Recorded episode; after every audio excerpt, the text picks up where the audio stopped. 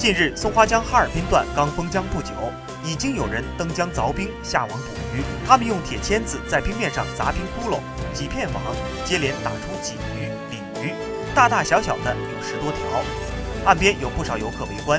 据了解，冬季砸冰窟窿捕鱼全程都是在刺骨的寒风中完成的，而且多数捕鱼者小鱼是不捕的，目标都是稍大一点的鱼。捕鱼人经常有空手而归的时候，但很多人还是到松花江上砸冰捕鱼。他们说，重要的是过程，就图个乐。在此也提示广大市民，松花江上砸冰窟窿捕鱼的一些地点比较危险，非专业人员不要轻易靠近。